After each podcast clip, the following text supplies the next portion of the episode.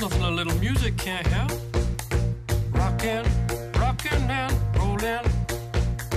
Down to the beach I'm strolling. Bem, amigo, seja muito bem-vindo ao primeiro episódio, o episódio piloto do Colors e Dragões, o seu mais novo podcast sobre Magic the Gathering, esse joguinho maravilhoso. Eu sou o Zé Vitor Schneid e eu tô aqui junto com ele, que foi o mais bem colocado em 100% dos Pro Tours que ele jogou, Bernardo Reis. Boa noite, Bernardo. Boa noite. E também com ele, que é o irmão do cara que mais entende de Magic da história de São Lourenço do Sul, Matheus Turou. E aí, gurizada? E hoje é dia 27 de agosto de 2019, uma terça-feira maravilhosa, onde o Grêmio acabou de eliminar o Palmeiras, e se alguém é palmeirense aí, só lamento. E a gente vai aqui apresentar o projeto pra vocês. Então, gurizada, o que é o Colors e Dragões? Bom, Zé, o Cóleras e Dragões é o resultado óbvio do que acontece quando três pessoas desocupadas eh, que gostam de jogar Magic ou de falar sobre Magic resolvem se juntar para fazer um podcast sobre o assunto. É, desocupado e é meio perigoso, né? Porque o meu chefe assinando minha carteira pode reclamar disso aí, mas tudo bem. Aí eu me acerto com ele depois. Aí eu digo pra ele que é Cara, mentira essa é- parte. Momentaneamente desocupadas, então vamos colocar assim. Eu discordaria justo. do meu chefe, mas como ele ainda é uma figura inexistente, Ah, pensa bem. Não é como se tu tivesse gravando em horário de serviço, né? Tu não tá em horário de serviço agora, né? não sei tu não você tá em está horário de falando. serviço. Eu não tô em horário de serviço. Então tá É. tudo bem. Vai que é todo horário é horário de serviço. Fica aí a informação pro nosso ouvinte, se ele tiver uma vaga de emprego aí e quiser contratar nosso amigo Bernardo, em breve ele vai perceber que é uma ótima pessoa pra se contratar. Entende muito. Sabe? Sabe pra caramba. Sabe? E sabe.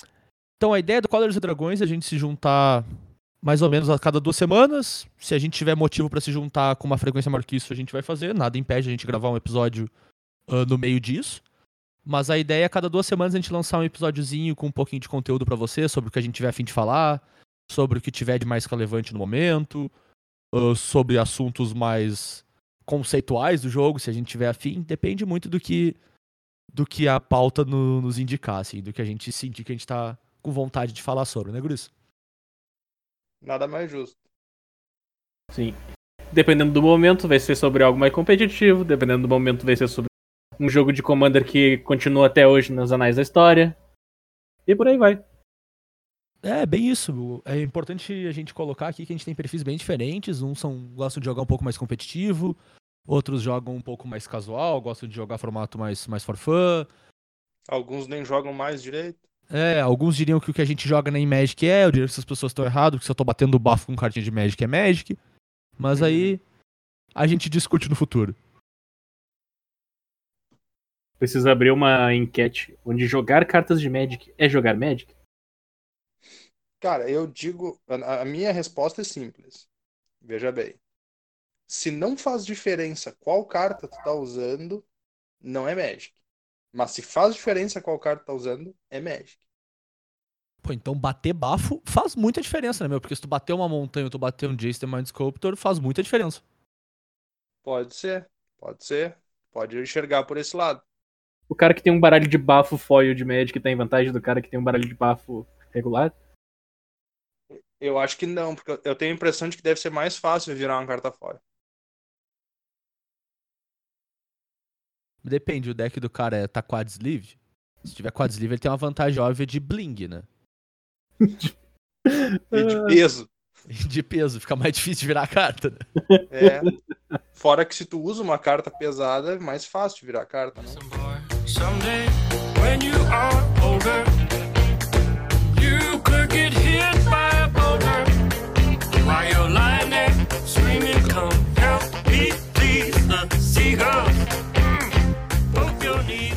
Então vamos logo pro que interessa, né? Vamos falar de, de coisa nova, de novidade. E ontem, dia 26 de agosto de 2019, já caso você esteja escutando isso no futuro, né? A gente teve anúncio de novos banimentos, desbanimentos em vários formatos. A gente vai falar um pouquinho sobre o que a gente achou de mais interessante. Eu acho que o mais relevante de tudo foi o, o desbanimento no Standard. Eu acho que o Bernardo quer falar bastante sobre isso. Que é um desbanimento bem relevante, porque vai afetar bastante o meta. E caso vocês não tenham percebido, eu vou botar a tag de, de ironia do HTML aqui na volta da minha fala. que Ferocidonte Enfurecido está desbanido. Uma carta que vai ficar. Quanto tempo? Que do... Um mês? Dois meses? No Um formato? mês. Ele Um veio, mês. ele veio, ele veio pra ser desbanido um mês. Sabe quantos eventos standard relevantes a gente tem nesse período de um mês? Menor ideia. Zero. Um. Zero. Zero. Maravilha. Não existem eventos standard relevantes. Pra mim, pra mim, pra mim esse Ah, não, mas evento espera aí. Então, Re- relevante é um contexto muito. É uma frase Pô, muito, o tipo, FNM é relevante. pesada. Eu ia dizer, o FNM local do nosso glorioso ouvinte é um evento bem relevante. Não, eu tô querendo dizer com eventos que vão alterar o deck que o cara vai levar pra FNM. É justo, é justo. Ah, O- Mas então, o que, que a cartinha faz? O Rampage Ferocidon, ele é três manas, duas e uma vermelha, 3-3. Ele tem ameaçar. Jogadores não podem ganhar vida e sempre que outra criatura entra em jogo, o Ferocidon te causa um ponto de dano controlador daquela criatura. Ele é um dinossauro, porque ele saiu em Ixalan. Esse bichinho, quando ele tava no Standard, ele era um monstro. Basicamente, ele não deixava o oponente do Monohead recuperar vida ou fazer board. Porque se tu fizesse qualquer uma dessas coisas, ele era punido. Ele não é, ele não é lendário, então tu podia ter múltiplos no teu deck, e tu usava múltiplos no teu deck. O aquele monorreg era muito rápido, então ele te matava. Ele tinha essa garantia nesse bicho que tem ameaçar, então ele batia 3, encaixava aqueles 3 de dano. O bicho era um terror, cara. Ele foi banido naquele monorred opressor e ele foi desbanido nesse último agora standard, nesse um mês. Eu acho que pra dar aquele efeito que eles não puderam dar com o cóptero. Sim. que todo mundo comprou quatro cóptero e no fim eles não podiam desbanir no final. Mas o Ferocidante, o pessoal olhou, na cara, pode usar do final o Ferocidante aqui, passou a mão na cabeça, usa aí. Então, eu, eu ia perguntar exatamente isso. É, faz sentido desbanir ele? Ele não vai ser opressor no meta? Ou ele foi desbanido só porque, tipo assim, não faz mais diferença? Ou ele realmente tem o poder de impactar pelo menos um pouquinho o que vai acontecer nesse um mês? Mesmo que não tenha torneio relevante, mas pro, pro cara que se diverte, que joga no, no seu contexto local, ele, assim. Ele vai impactar bastante, porque um dos decks, dois dos decks pro- predominantes do formato atual é o Bandscape Shift e o e o, B, e o BW Vampiros. Ambos os decks eles prezam em fazer um board bom, um board muito largo, seja com um monte de tokens de zumbi do, do deck de Escape Shift ou um monte de vampirinhos do deck de, de vampiro. No momento que tu coloca o, Ferocidonte, que não deixa o cara ganhar vida nos tokens de vampiro com lifelink, ou então pode matar o jogador de Escape Shift se ele não conseguir resolver, é um, é um grande detalhe. Até porque o Band Escape Shift ele não é famoso pelas emoções, né? Ah, bom, então Faz é sentido. justamente isso que eu tava me perguntando. Eu tinha ouvido falar, né, as pessoas falando que o Bandscape Shift podia apanhar do Ferocidonte. Mas eu me perguntava se fazia realmente sentido, afinal de contas é um deck que joga o jogo pra diante, né? Ele, ele é um deck de, de, de acumular um monte de mana em jogo e fazer umas spells gigantes. E aí eu não sabia se realmente fazia diferença, tá ligado? Um O que o bichinho tão Ferocidonte pode fazer, porque te- o Teferinho ele não é exatamente a melhor carta contra o Monohead. Ele basicamente é um bounce que vai te ganhar um de vida ou dois, porque ele vai morrer depois. Agora a Certo. questão é, o match de Monohead contra o Bandscape Shift era horroroso. O, o deck rampava, pegava os terrenos, baixava os zumbis e acabou pra ti. Não tinha mais jogo. O que esse, o que esse Ferocidonte pode fazer é atrasar o deck de Escape Shift em dois ou três turnos, o que é o suficiente pra te conseguir jogar e Entendo. ganhar o jogo. Faz sentido. É, e o, o Escape Shift também tá usando a Hydra, né? Claro. É, aí tu já quebra o ganho de vida que o cara tem com a Hydra também já. Sim, já. Ele, é, e detalhe, se o cara fizer só uma ida, digamos, ele precisa fazer uma ida 2-2. É uma ida 2-2 que ainda não bloqueia o 3-3 da mensagem. Sim, é Justo, verdade. faz sentido. Hydra, tu diz o. O Krasis. Frases, né? Tá. Isso, Hydroid Krasis. O Ferozolute vai, vai ser impactante, ele vai aparecer na FNM, principalmente porque a galera que tinha os quatro continua com os quatro. Sim. Porque a carta valia próximo de 10 a 12 reais. Eu, por exemplo, ainda tenho meus quatro aqui.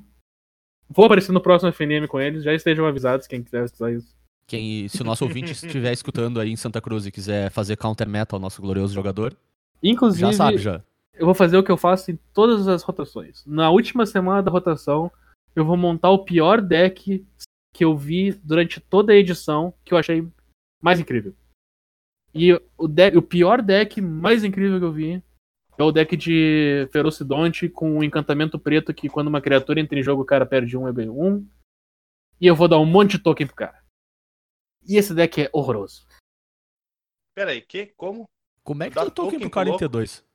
Ah, com a adaga. Existe uma adaga. Adaga, faz sentido. Ah, e os caras estavam usando isso, eu lembro. Há muito tempo atrás, quando É, foi exatamente. Cara, jogador de Magic não tem limite, né? Ah, Impressionante. Com o que que eles faziam? Porque eles dobravam o ETB da adaga. Eles estavam Sim, era, era usando com. Era com panarmônico na época, eu acho. panarmônico. Maravilha. É, e Né? agora dá pra te usar. Se bem que fica uma base de mana bem bizarra, mas dá pra usar com Yarok, né? Dá, mas, mesma cara, coisa. será feito. Será Será feito.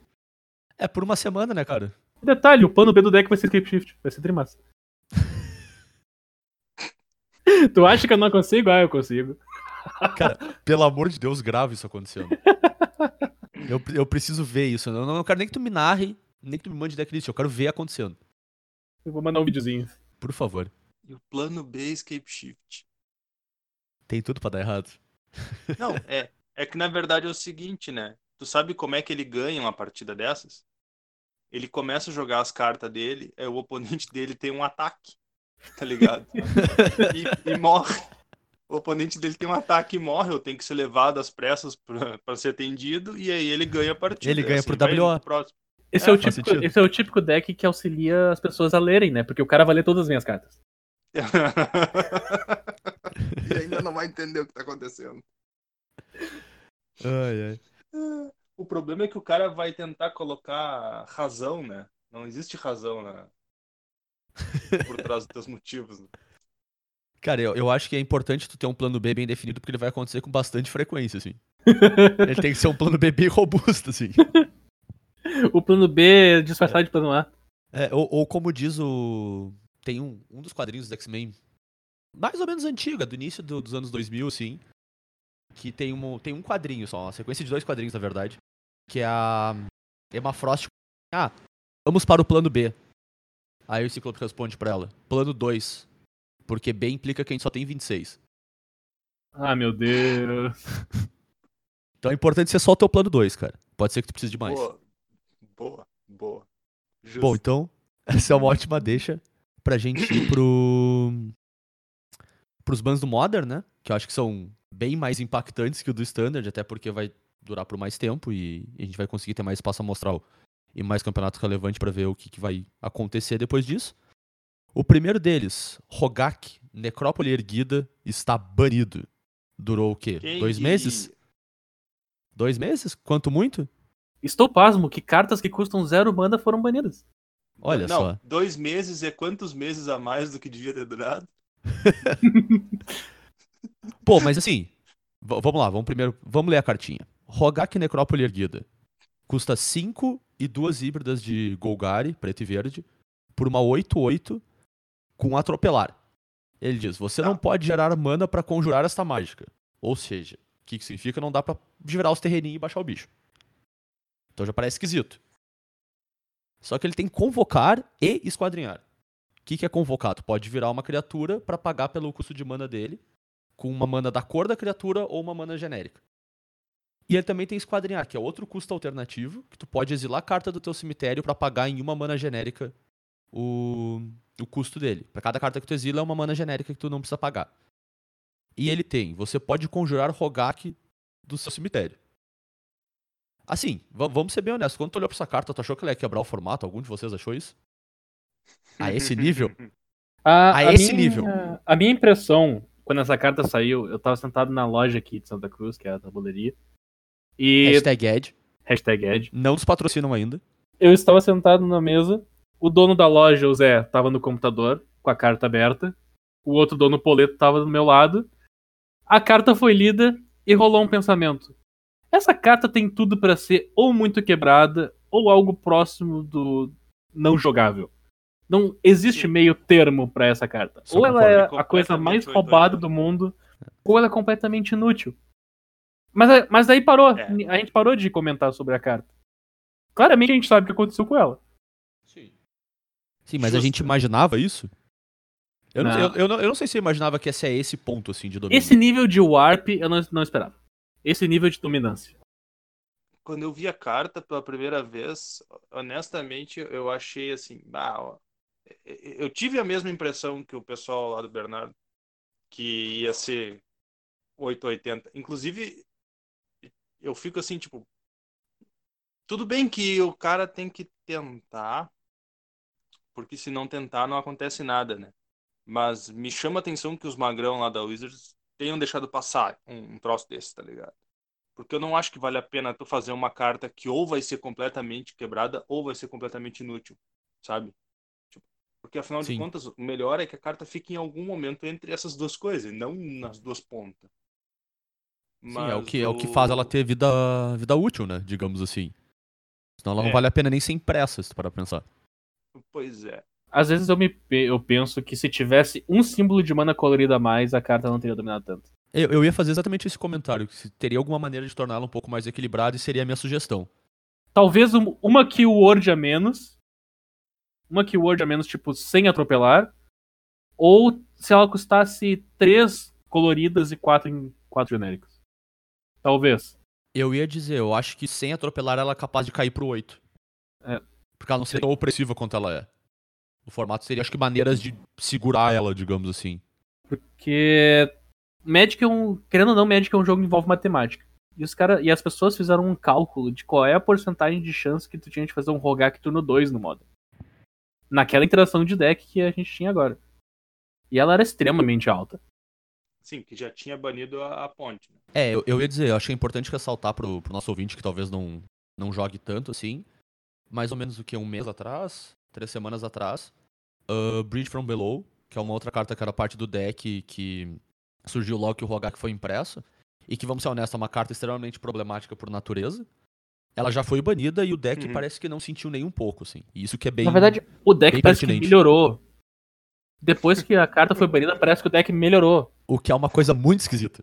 Então é o, é o sinal de que tu precisa matar o mal pela raiz, né? Eu acho que foi um ban acertado. Na minha opinião, pelo menos foi um ban bem acertado, sim. um abre aspas histórico, o pessoal precisou que a sonda de Taxiana fosse banida pra montarem o Grixis Deck Shadow. Imagina se o pessoal tivesse prestado a montar aquele Grixis Death Shadow com Snapcaster, Descarte, Spell, com a sonda de Taxiana ainda no formato. Sim. Aquele deck inicial de Death Shadow era 880, tu tentava fazer um lince, baixar Landfall, dar golpe duplo e bater no cara.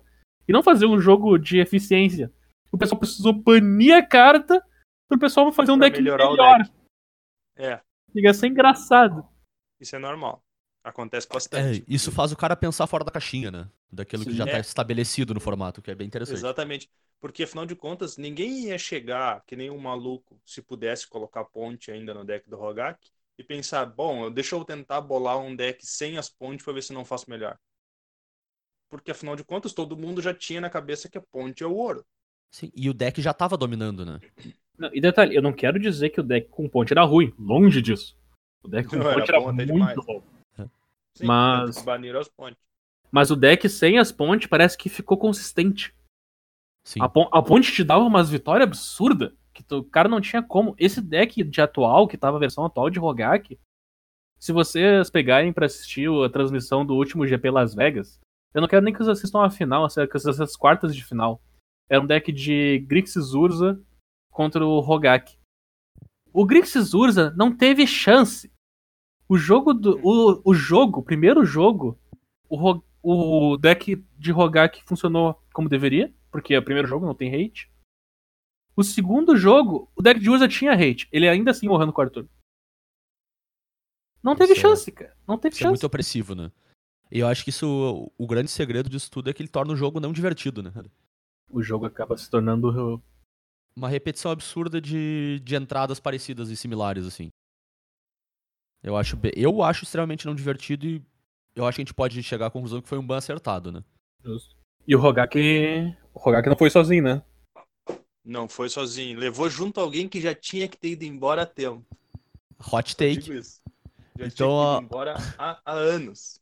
A segunda carta que foi banida pela Wizards ontem, do nosso ponto de vista, é pilhagem infiel, Faithless Looting. O que, que isso faz? Filhagem infiel. Uma mana vermelha, feitiço. Compre dois cards e depois descarte dois cards. Qual a pegada? Ele tem recapitular, duas, duas genéricas e uma vermelha. Você pode conjurar esse card do seu cemitério. Não parece bom. Carta comum. tu, tu gasta uma carta pra perder uma carta no final. Não Passável, parece, não parece bom. passável, passável. A questão é, no Modern isso aqui fazia tanta coisa funcionar, cara. Tanta coisa funcionar que eu não consigo, que meus dedos não são suficientes pra contar o número de decks. Eu acho que justamente esse era o maior motivo. Esse é, é a minha desculpa para dizer que a carta já tinha que ter ido há muito tempo. Porque no Modern tu começava a fazer o seguinte, ó, deixa eu bolar um deck. Vai quatro Fateless Looting e o que mais, sabe? Tu começava, ah, deixa eu construir um deck aqui. Boto quatro dessa carta e vamos ver o que mais. Tinha decks que, tinha deck que usava vermelho só pra usar ela.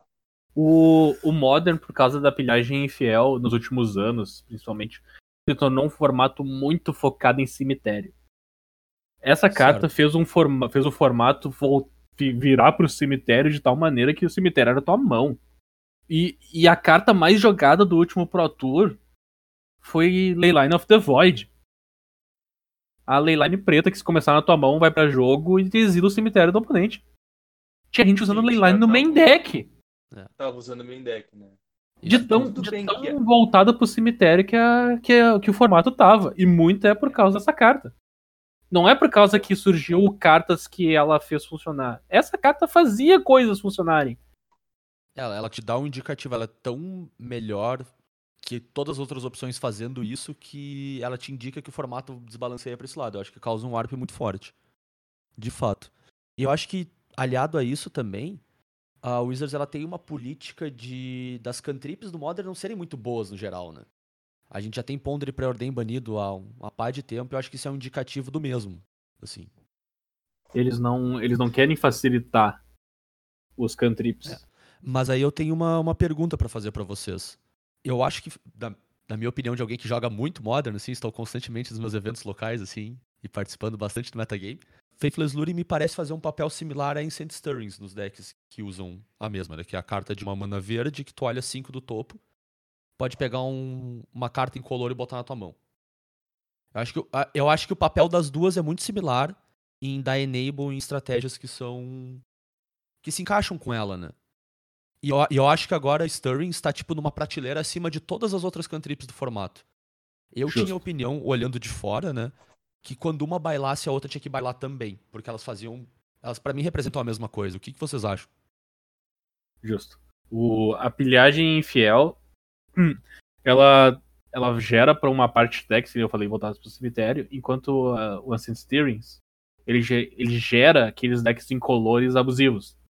Que- Exatamente. Inclusive já rolou banimento recente do, do Carclan Ironworks.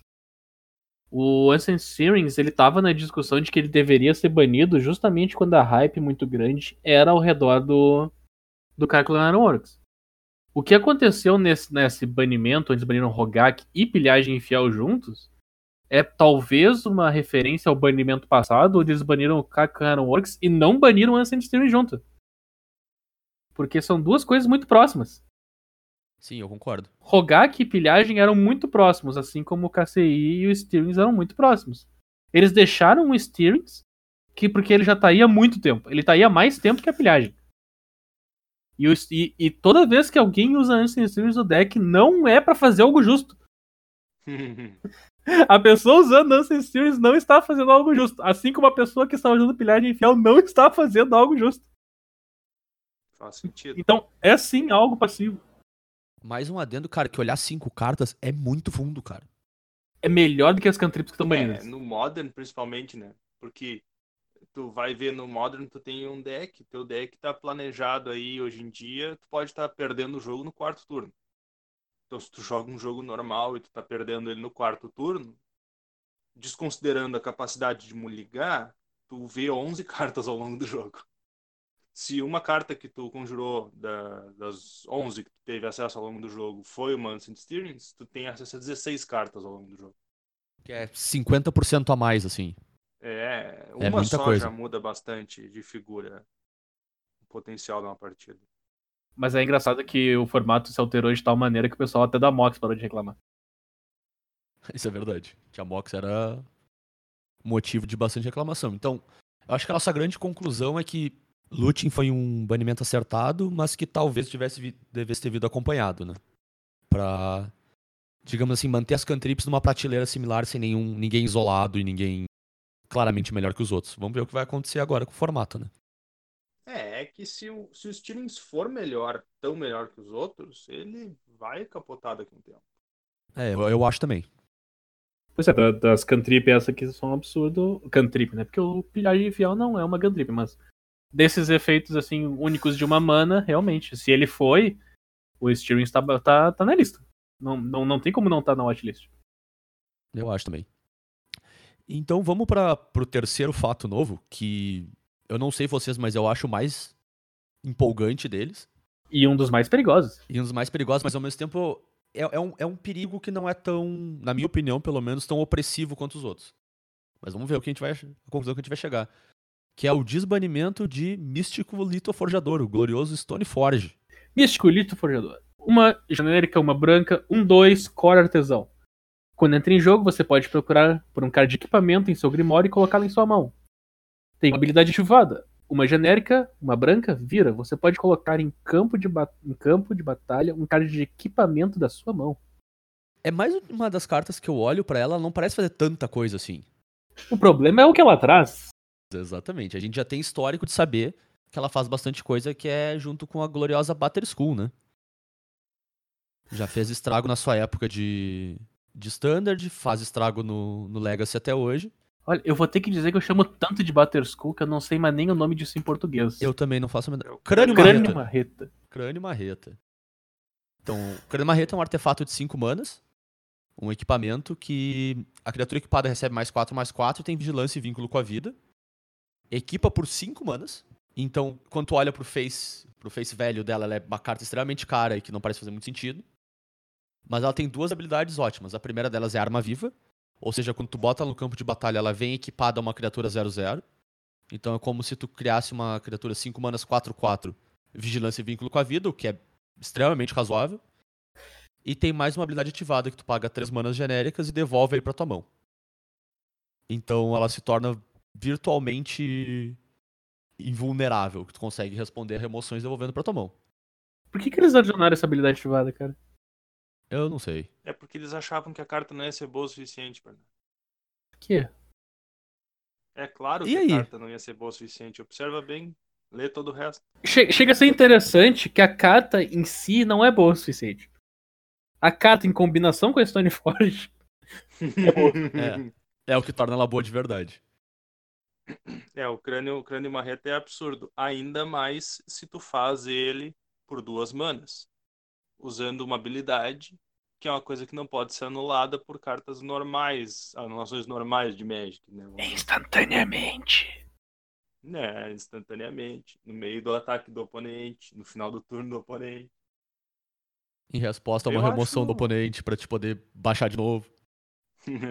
É uma combinação realmente bem forte que a gente sabe que tem o histórico de, de ser presente em todos os formatos em que ela teve, né? Com certeza. Ela, é ela é uma das cartas mais marcantes. A Stoneforge eles vão testar agora, né? Tipo, de todas as formas possíveis. né? Vão botar em todo deck que tem. Vão, vão, vão colocar em alguns decks que não devia estar. E vão inventar deck que não existia para tentar usar ela. Claro, próximo FNM, Tron Stoneforge. E eu não duvido nem um pouco. Assim como teve o Tarmo Affinity, chegando perto no próximo FNM, o Stone, Stoneforge Affinity. Ô meu, tu acha o quê? Tu faz um Tron Stoneforge e tu bota a armadura de argento no deck? Funciona, meu. Cara, mas se tu me desculpa, nada vai ser melhor que Morofontron. Nossa. Morofon Morofontron, primeiro que o nome é maravilhoso, e segundo tu joga com Tron e First Sliver no mesmo deck. Isso não pode dar certo, mas dá muito certo. Não tem como dar certo. Cara, uma, uma coisa interessante, nesse, nessa jogada de bola da, da Stoneforge desbanida, vai todo mundo tentar o que acontece no Legacy. Vai botar a espada azul e vermelha, vai botar Butterskull. Não bota gente porque não pode, ainda bem.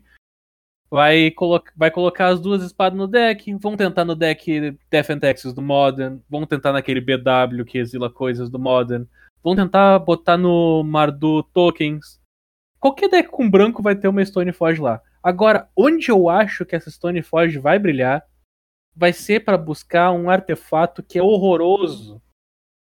Que é a Sword of the Meek. É, eu já vi esse esqueleto de deck hoje, eu já fiquei bem. É lá que eu acho Assustado, que ela sim. vai aparecer. O, o pessoal tá supondo que o, o Grixis Urza vai virar Esper Urza. Que é aquela, né? Ele, ele só era Grixis basicamente por causa do, do Goblin, né? Do que Goblin. buscava. Goblin, exatamente. E ela potencialmente é melhor.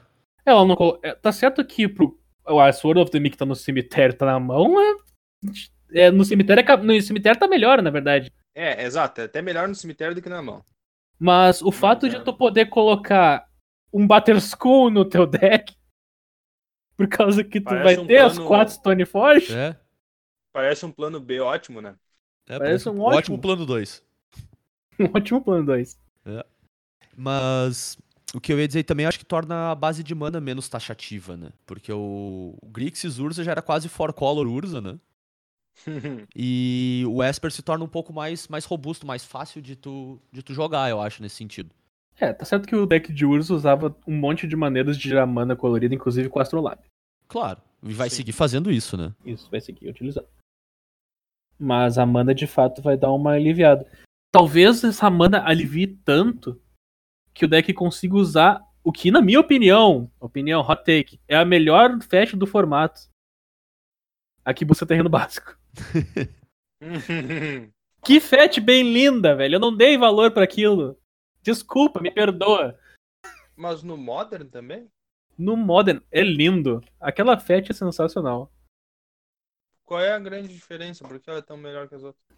Ah, o pessoal ainda não, não começou a distribuir ela de maneira equivalente, mas vamos lá. No deck W, que tu usava quatro fet, tu usava quatro fetch no deck inteiro. Quatro fetches do W.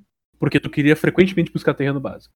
Tu pode botar mais fetches no deck agora. Pra completar os seus brainstorm de, de Jace.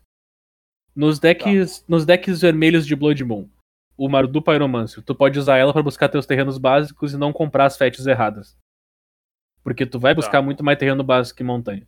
Nos decks de Escape Shift, tu queria usar as fetches pra buscar florestas ou montanhas básicas pra depois poder baixar a- o terreno aqui entre jogo de pé com dois terrenos básicos, a, o terreno RG Cinderglade. a Cinderglade. Então agora tu vai poder usar essa fe... quatro dessa, quatro da FET RG, tu sempre pode ter a opção de buscar teu terreno básico. Claro que ela é um- uma grande desvantagem para os decks que necessitam de mana colorida de, de diversas combinações nos primeiros turnos. O deck Mardu Pyromancer, sim, ele usa duplo vermelho, ele usa carta duplo preto às vezes, ele usa branco, mas a, mas a facilidade de mana que ele te dá, podendo buscar o terreno básico, seguindo no plano Blood Moon, é muito grande. Então, ao meu ver, essa FET ainda tem muito mais pra ser jogada do que tá sendo. Interessante. É, faz sentido a, a ideia da redundância, com certeza. Mas eu esperava que fosse mais uma questão dos decks de Blood Moon, gostar dela mesmo do que dos outros. É, exatamente, não é nem os decks de Blood Moon, os outros decks têm muito a tirar proveito dela. Pra mim, ela vai jogar muito mais. Pra... Eu não sei se é o momento que eu tô no Magic agora, mas pra mim tá uma ressurgência do terreno básico. Terreno básico tem muito valor, ainda mais que os caras fizeram essa hype de terreno nevado, né? Ah, sim, é. Não existe terreno dual nevado, né? Então, Se no deck de Urza tu poder usar essa festa de terreno nevado pra buscar outros terrenos de fato nevado, castar o teu astrolábio, aliviar a tua mana de maneira que tu pode usar a mística e Urza, o deck só vai. Interessante. Faz bastante É. sentido. O, o esqueleto que eu vi do deck também tinha um outro favorito atual do Modern, que é o Teferinho, né? Claro. Esse deck de Urza, ele precisa do preto ainda? Ou o preto tá ali só por causa da, da Forge? Da Forge não, da, do artefato que Foundry. faz. Da é. Foundry, é. Honestamente, eu acho que não precisa. Eu acho que eu vejo muita carta de side só. E aí cartas de side bem poderosas, tipo Totsis, essas coisas que conseguem dar disrupt no plano do oponente, sabe? Claro. Então acho que é mais, mais por isso do que realmente a necessidade no até porque eu vejo boa parte dos esqueletos com tipo um pântano. Sabe, não é uma coisa extremamente relevante no deck. Mas que te ajuda muito nos teus bad matches, né? Eu acho que isso ainda é resultado dele ser Grixis, é. Eu acho que isso ainda é, é- é- é resultado dele ser Grixis, porque o vermelho não é aquela cor Isso é maravilhosa para sideboard no Modern, mas o branco é bom. Então talvez agora o sideboard mude um pouco de preto para branco e quando vê o deck vira um. Pois é, ele pode ser quase o W, mas quase o W.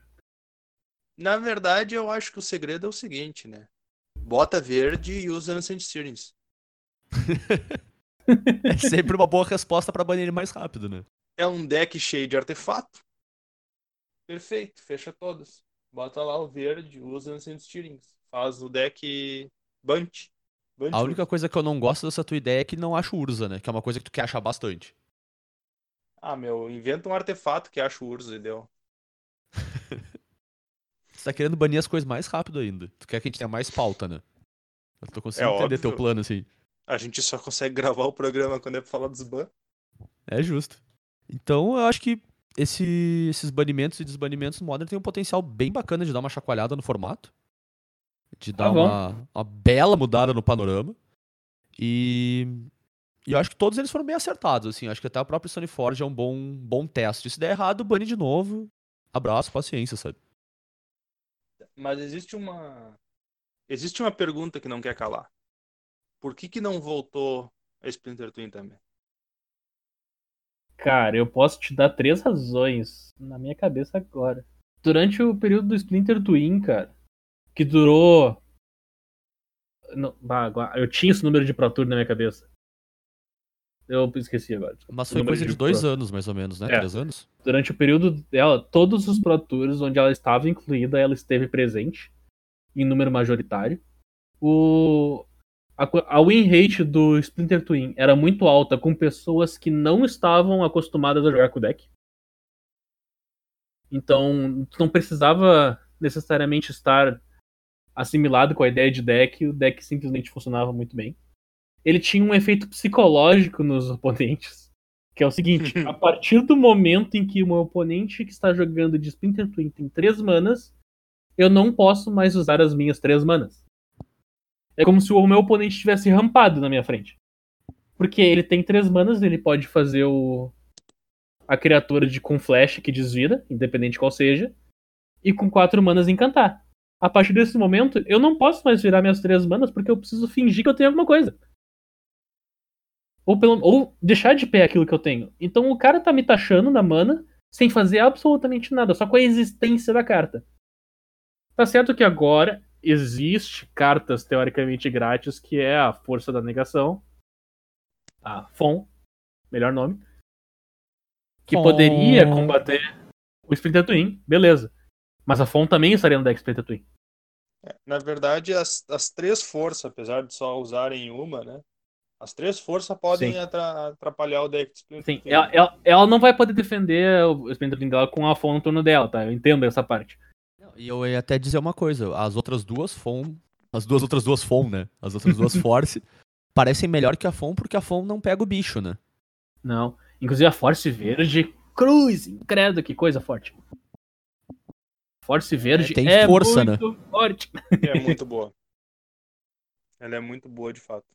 E acho que também é, é legal colocar, assim, no comparativo direto com, com a Stoneforge, é que, por mais que a Stoneforge seja uma carta forte, que te dá um plano bastante resiliente e, até ah, recursivo, assim, porque a Battle School consegue se retroalimentar, né? Não é uma coisa que tu faz e necessariamente tu ganhou o jogo. Ah, longe disso, né? Não, É, então, enquanto a Splinter Twin não, né? Se tu faz, tu ganhou. Exatamente. Muito É. difícil tu não ganhar o jogo. Então, eu acho que não, não- é difícil comparar as duas diretamente, assim, justificar o desbanimento de uma por causa do desbanimento da outra. Não vamos ignorar que a Stoneforge também cria cenários abusivos, né? Claro que sim. Não. A Stoneforge também cria cenários abusivos, não vamos ignorar isso. Agora, pode, pode não ser aquelas vitórias imediatas, mas são vitórias virtuais. A questão é que o Modern tava tão deturpado que uma 4-4 vigilância parecia fraca no terceiro turno. A questão é, essa ideia de que o Modern tava tão deturpado é verdade? É, o que a gente vai ter que no- descobrir agora, né? Descobriremos no Próximo próximo episódio. capítulo. Exatamente. E não vai ser aquele próximo capítulo tipo Dragon Ball, que vai ter o o nome do episódio agora, pra gente já saber o que acontece. Vai ser um, Não, realmente o próximo não. capítulo que a gente não tem ideia. O que é bem legal. o Modern antigo, ele com certeza não ia dar bola nenhuma pra Stone Forge. Mas banindo Rogak e a Faithless Looting, é, ele muda, não tem como. Só esses dois já ia mudar bastante. E aí desbanir a Stone Forge. Desse, É, desse, desse desbanimento aí, talvez o Faithless Looting seja exagerado, talvez. Banir, desbanir Storage Forge, acho válido. Também acho válido que se der errado, bane de novo, azar. E é Magic isso aí. financeiro vai pro saco, vai um monte de gente perder dinheiro, vai um monte de gente perder dinheiro, vai um monte de gente ganhar dinheiro, vai um monte de gente ganhar dinheiro também. Mas, meu, quem que não tá perdendo dinheiro hoje em diretamente dia? proporcional ao número de pessoas que perdem dinheiro. Vai rolar, vai É. rolar choradeira. Mas quem que não tá Vai. perdendo dinheiro hoje em dia, né? A gente só perde dinheiro o tempo inteiro, então tudo bem. Nada fora da normalidade, né? Zé tá Vocês indo já pra botar cota de oxigênio. Vocês já observaram o valor que foi as Stone Forge? Já. Sim. Eu tô muito feliz de ter pegado a minha mais ou menos uns três meses atrás. Cara, Stone Forge é, o- é o Bitcoin desse ano, tá ligado? Essa não é melhor que o de Dual, cara. Que o de Dual tu Quanto é compra e que valoriza tava? mais que a poupança. Quanto é que tava três meses atrás quando tu pegou 40, 50 pila? Tava uns 80, assim. Tem 90, dependendo do. Da onde tu encontrava, assim. Mas era mais ou menos nessa faixa. Agora tá o quê? 300 reais? Vamos lá, história. 250? Quanto tu pegou, Zé? Cara, foi em fevereiro, por aí, março, uma coisa assim. Fevereiro de 2019. Em fevereiro de 2019, o menor preço da Stoneforge de World Wake foi de 85 reais. Em abril, ela chegou, ela chegou a custar 78 reais. Ela já tava carinha. Ela já havia subido de preço. Não, Ela, ela, ela subiu de preço na primeira chance que ela teve de ser desbanida. Daí ela baixou. Ela subiu de novo no próximo ban- desbanimento. Daí ela baixou. É, o pessoal já tava de olho, né? O pessoal já tava se mordendo. É, é que é o tipo de carta que parece que ela é inócua o suficiente pra te testar, sabe? Não, e tem muita gente falando sobre também, né? Sim. Tá ligado? Tipo, ah, vamos desbanir Stone Forge, desbanir Stone Forge, desbanir Stone Forge. É, convence as pessoas que tem que desbanir Stone Forge. Sim, quando vê al- alguém falou alto o suficiente que a Wizards escutou, né, meu? E aí é tipo carimbar o papel. Sim. É. Deu. Eu dou graças, eu agradeço que não tem JIT no formato. Meu Deus. Formato. Ah, não, se tivesse JIT no formato, eu acho que eles não iam ter Não desbanir nunca, eu também acho. Eu concordo. Porque JIT no Modern é uma palhaçada. É, muito Porque o. Modern tem muito bicho. É, e eu, eu tô pra dizer que se JIT tivesse no formato, ela ia dar um jeito de ver jogo. Sabe? Ela já Sem estaria aí. Stoneforge. Ela, ela não estaria Sim. escondida. E aí não teria como É. tu justificar o desbanimento. Claro. Exato, ela ia estar jogando sem Stone Forge, mano. É. Tá ligado? Imagina. Bom, então, pessoal, pra finalizar, a gente tem um- mais uma coisa extremamente relevante. Que é os bando- gente- Os bandos é o- vintage. é os gloriosas restrições e irrestrições do Vintage. Que eu vou ser bem honesto com vocês, eu não faço ideia do que, que significa, na maior parte delas, por que, que essas cartas estão sendo restritas e desrestritas. Mas o Bernardo quer falar um pouquinho, porque ele gosta bastante. Bem, vamos lá então. Vintage não tem banlist. Vintage tem lista de restritos e irrestritos. O que acontece muito no Vintage é um formato muito dominado por artefatos e decks de cemitério. Quem não sabe, deck de artefato é o deck da... do terreno que gera três manas para artefatos. E o deck de cemitério é o deck de- do terreno que compra três cartas e descarta. Ou seja, são dois decks de terrenos, né, cara? O que eu vou dizer? O Vintage, então, teve umas novas cartinhas adicionadas que foram. Que foram o Carne, o grande criador, Planes... Planeswalker novo, de War of the Spark, 4 manas genéricas, 5 de lealdade, uma habilidade extremamente forte pro formato, que é os artefatos que os oponentes controlam não podem ser ativados. Não é recíproco, é só pro teu oponente. Ele pode tutorar um artefato do teu sideboard ou do exílio. Não, só do sideboard. É, ou do exílio, dando menos 2. E ele pode transformar um artefato numa criatura. Ele é uma win condition embutida numa carta só. Sendo que tu não precisa nem ter um win condition no teu próprio main deck. E ela ainda parece dar disrupt no teu oponente, né? Ela torna mais difícil pro teu oponente jogar, porque, pelo que parece, a maior parte dos decks é baseado em artefato, né? Então quem resolve um carne primeiro tá muito na vantagem, né? Claro, o deck, o formato é muito baseado em fast mana, então a mana é, acel- é extremamente acelerada. E não é difícil fazer um card turn 1, nem um pouco difícil. Inclusive, eu existia a ideia de baixar o, o o artefato que faz os outros artefatos não fazerem nada turno 1. Pra justamente tu acelerar tua mana, baixar o artefato e locar teu oponente. E agora tu faz um carne que loca só o teu oponente. Tu pode usar teus artefatos. É, então, é, de fato, parecia extremamente abusivo. Ele ser restrito faz extremamente sentido. Outra carta que foi restrita, Forja Mística. Ele veio de M20, completou o que o Carne fa tava fazendo. De novo, os decks são muito baseados em artefatos. O que, que a Forja Mística faz? Tu pode olhar a carta do topo e conjurar se for uma carta de artefato. Ou uma carta incolor. Ela tem a habilidade de pagar um de vida, virar e islar a carta do Grimório pra te continuar indo, pra te islar os terrenos ou cartas que tem um cor. Mas por que tu colocaria uma carta com cor no teu deck, né? Vamos. É justo, parece que. Por que não caçar o deck inteiro, né? Exatamente. Então a Forja Mística, de fato, parecia algo extremamente abusivo, justamente pelo fato de ter a Fast Mana. O Lapso Mental, claramente um erro de design. Finalmente foi admitido que é um erro de design, banido em todos os formatos existentes da face da Terra e restrito no Vintage. A, a coitada daquela, da cartinha, tipo, foram tirando todo o raio de sol que ela conseguia enxergar, né? Ela tá numa caixinha escondida, socada num, num armário. O, o tempo, os tempos negros do passado do Legacy, onde tu tinha um deck de goblins com 4 lapso mental e 56 cartas. Porque teu oponente ia ter 4 lapso mental e mais 56 cartas. Era uma coisa muito sofrida. É, eu acho que todos os decks Legacy nessa época estavam assim, né? Não tinha um Claro. deck que É, não tinha era dela. mental no teu lapso mental. Chegava a ser ridículo. Às vezes a única carta que o cara tinha de uma mana era o lapso mental e ele tinha lá igual. É. Não, e no, no Vintage, eu lembro, as poucas partidas que eu via, acontecia muito do como é que eu vou resolver o meu ah, Ancestral Recal, no caso, ah, em cima de um ou dois lapsos mental do cara, tá ligado? Então, era Recal, lapso mental na Recal, lapso mental no lapso mental, e assim ainda. Full no teu lapso mental. E aí tu tem um lapso mental durante o jogo, né? É, era Basicamente. incrível, assim. Tinha umas partidas muito bizonhas. Pra quem não conhece, Lapso Mental é uma carta, uma mágica instantânea que custa uma mana Phyrexiana azul, ou seja, mana azul ou dois de vida, e anula mágica alvo com custo de mana convertido igual a 1. E parece inócuo, mas tem muita carta boa, como a gente viu nos bans de Modern já, tem muita carta boa que custa 1, e no Vintage mais ainda, né? E Sim. quando, e quando tu tem cartas boas que custam 1, e teus oponentes usam lapso, lapso Mental, tu quer usar Lapso Mental pra proteger tuas boas cartas que custam. Então vira uma bola de neve sem fim, assim.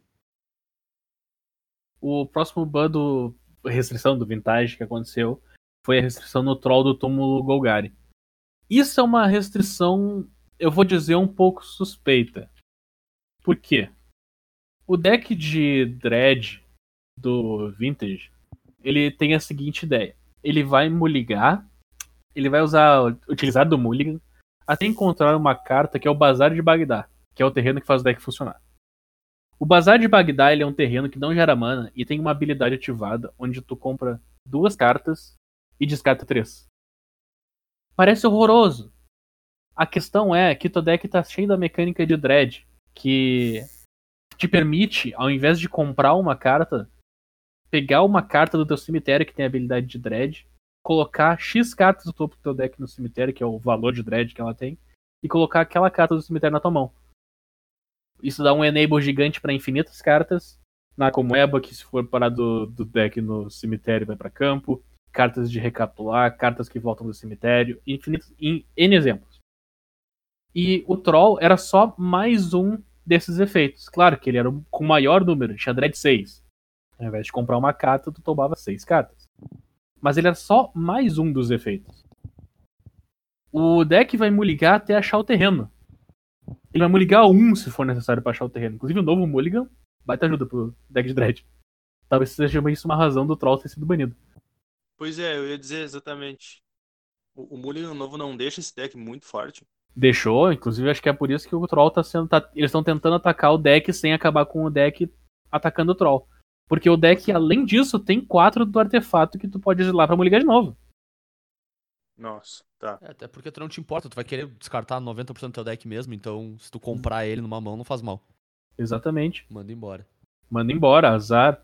E o, e o Troll era, claro, o maior efeito de Dread. Às vezes, jogando com aquele deck, te falta uma carta a mais. Falta um efeito a mais. E o Troll dá uma desacelerada. Mas a explosão que o deck tem ainda vai continuar existindo. E o pessoal vai continuar usando o, o troll. Então se o cara achar o troll, o troll vai continuar fazendo o estrago que ele tá fazendo. Sim, ainda vai ter um troll. Talve- é, talvez essa tentativa aqui seja um início de. Tá, beleza, o Dredge tá muito forte, a gente tem que começar a ver a situação. Porque restringir o bazar de Bagdá, tu matou o deck. Justo. Não tem mais deck. Realmente. Agora, começar a atacar umas cartas assim específicas é uma. É um momento de, tá, beleza, o deck tá meio que muito forte. O hate é gigante, o hate contra Dread é enorme. E o deck continua ganhando. Agora, uma coisa que mudou é que o Vintage, o Fast Bond está irrestrito. Ou seja, Marit Lage. Fast Bond é um encantamento que tu pode jogar qualquer número de terrenos. E todo terreno que tu jogar, além do primeiro, vai te dar um de dano. Pô, parece. Parece um efeito extremamente parece, abusivo. Parece complicado, cara. Tu Dá vai jogar teus muito terrenos, tu vai ficar sem carta na mão, cheio de terreno em jogo, e tu ainda tomou dano pra fazer isso. Não vai, não, não sei se vale a pena. Isso parece uma coisa extremamente estranha, até o momento que tu lembra que o formato existem milhões de maneiras de comprar múltiplas cartas, roda da fortuna, time twister Nossa e, senhora. e por aí vai. É, eu acho que dá pra abusar um pouquinho nessa carta. Mas assim, faz sentido ah, tirar a Não vou te restrição dizer que eu não sei. Talvez tirar a restrição do Fast Bond seja uma maneira de trazer uma diversidade pro, pro Vintage que estava muito centrado em dois tipos de decks, que era o deck de artefato do, do terreno que gera três manas por artefato, que eu esqueci o nome. Os workshop? os work- decks de workshop e os decks de dread, que eles estavam muito dominantes, de fato, no formato. Claro que é- sempre tem o pessoal jogando de, de control com Monastery Mentor que é restrito, sempre tem o pessoal jogando com ult, mas dread, pelo fato de ser muito fácil de se montar para um formato vintage, e o deck de workshop, que é extremamente abusivo, porque ele dá lock, ele não deixa o oponente jogar, e tinha ganhado um monte de brinquedos novos, como a gente tinha visto. Então talvez desbanir esse Fast Bond seja uma. Desrestringir o Fast Bond seja uma maneira de tentar dar uma, diversi... uma diversificada no que tá pra aparecer. Faz sentido. É Faz bastante bacana, sentido, né? sim. Eu vi um comentário hoje que a, que a grande solução pro Vintage, pro, pros decks de workshop, é deixar todos os artefatos por default restritos. e aí tu elimina boa parte do problema. Toda vez que um artefato é printado, ele já nasce Maravilha. restrito no Vintage. E tem uma teoria que diz que mesmo com o workshop restrito, o deck de workshop continuaria existindo. E continuaria com o nome de workshop. Então. É. É, eu acho, eu acho bem provável, porque as poucas vezes que eu vi o deck de workshop jogando, ele já chegou nesse ponto mesmo. Ele já chegou nesse ponto, porque, inclusive, eh, ao longo do tempo, restringiram diversas cartas nele. Restringiram o Golem que fazia tudo custar um a mais. Cálice. ah, Cálice. qual outro? Cálice, cálice Cálice, pois é, foram restringido todo tipo de carta no deck e o, o deck patrolou tudo, seguiu jogando igual. Sabe qual é o novo All-Star do deck de. do Vintage esse? O artefatinho incomum 3 mana 3-2, criatura, que os artefatos custam um a menos. Ah, tá. Sim. Sim. Porque tu faz ele turno 1 com workshop É, e daí, a geralmente, esse coisa, deck imagina. acaba ganhando com. com Ravage. E a balista é o novo Triskelion, né? Ah, sim, com Sim. certeza. E ainda existe a versão que usa a câmara de Gênese? Nossa, eu vou te dizer que eu nem sei. Mas alguma pessoa deve usar. Porque era, era meio estranha. Ela era uma versão que, em vez de fazer tanto. Da, ela não, não focava tanto no stacks de ficar botando pétala de. Como é que é o nome daquela carta que custa tudo?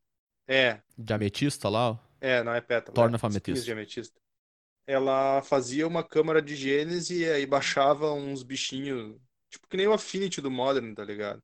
Tipo, baixava uns Menito, e aí como entrou o Menito em jogo, tu fazia um artefato, aí tu fazia um Ravager, batava o louco numa porrada só. É, eu acho que não usa mais. Eu acho que eles estão focados muito mais em fazer lock.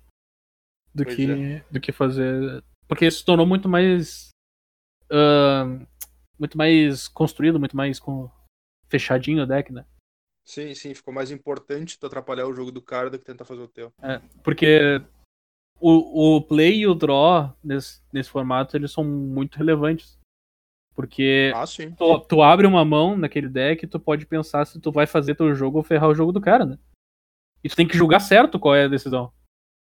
Então já começa ali a tua primeira tua decisão de como é que vai rolar o jogo. Se decidir errado, tu perde. Porque tu deu o approach errado na partida. Eu ia dizer também que se o, se o formato é bem baseado em workshop versus dread, essa versão parece tomar um- uma surra Não, que violentíssima o de dread. daí o que acontece? Tu faz carne turno 1, ativo carne, busca tua mod crypt, baixa e passa. Não, eu digo a versão que o Matheus Sim, escreveu, a sim, versão ó. com, com câmera de genes e tal. Parece, tipo, lenta demais, não vai conseguir atrapalhar o jogo do oponente o suficiente pra te ganhar, assim.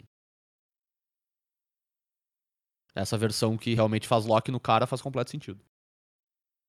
Até porque, quanto dread, se tu botar o, o artefato que adiciona 1 no custo de tudo, tu meio que cancelou todas as, as cartas castáveis do dread, né? Sim. Tu, É tu- verdade. tu vai ter os, os Icorid voltando, os zumbis acontecendo, mas as mágicas castáveis não, vão- não vai ter. É por isso que o dread tem aquele terreno que quando tá no teu cemitério, teus terrenos podem gerar Podem gerar uma mana branca ou, É, ver, ou ou verde, verde, né? isso, por causa que daí tu pode usar o bazar pra jogar, pagar um pra gerar, pra gerar castar mágica do cemitério. Bom, eu acho que fizemos nossas considerações sobre, sobre os banimentos. Se dão por satisfeitos, gurizada, vocês têm mais algum comentário pra fazer? Eu só vou dizer que eu não esqueci do deck de Paradoxical Outcome do, do Vintage, tá? Mas. Eu só queria dizer que, que Workshop e Dread são abusivos. Tá certo. Cara, eu vou ser bem honesto. Falando sobre os banos geral, eu achei bom. Eu achei bom. Eu achei que o que tinha que ir embora foi embora na. tal- Talvez até atrasado. E a, o, o tiro no escuro de desbanir Stoneforge é, é válido. Se é que é um tiro no escuro. Nunca se sabe. É, parece um tiro no escuro com uma lanterninha, assim. É um tiro no escuro, mas tem uma salvaguarda que se tudo der errado a gente reseta. Exatamente, tu volta no tempo e não dá o tiro. Isso aí. Então, maravilha, pessoal. Encerramos aqui o nosso primeiro episódio, nosso episódio piloto.